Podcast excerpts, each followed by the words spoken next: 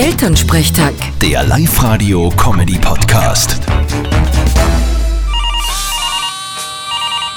Hallo Mama. Grüß dich Martin, geht's dir eh gut? Frali, was gibt's? Du Martin, kommst du die Woche einmal heim zu den Einzahlen? Was soll ich denn einzahlen? Na was wohl? Ein Geld! Es ist Weltsparwochen! Ah ja, stimmt. Nein, ich glaub, das geht sich nicht aus. Außerdem habe ich nichts zum Einzahlen. Was? Hast du nichts gespart? Hast du nicht regelmäßig was in dein Sparefroh rein? Mama, den Sparefroh habe ich schon lang nimmer. Ich bin mehr der Abheber als der Einzahler. Du hast eh genug Geld! Nicht, dass du im Minus bist am Konto.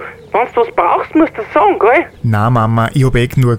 Aber Sparbixen habe ich keine. Ja, ich hab schon eine. Und ich zahle das Geld auf viermal ein die Woche. Jeden Tag ein bisschen was. Ja, das weiß ich eh!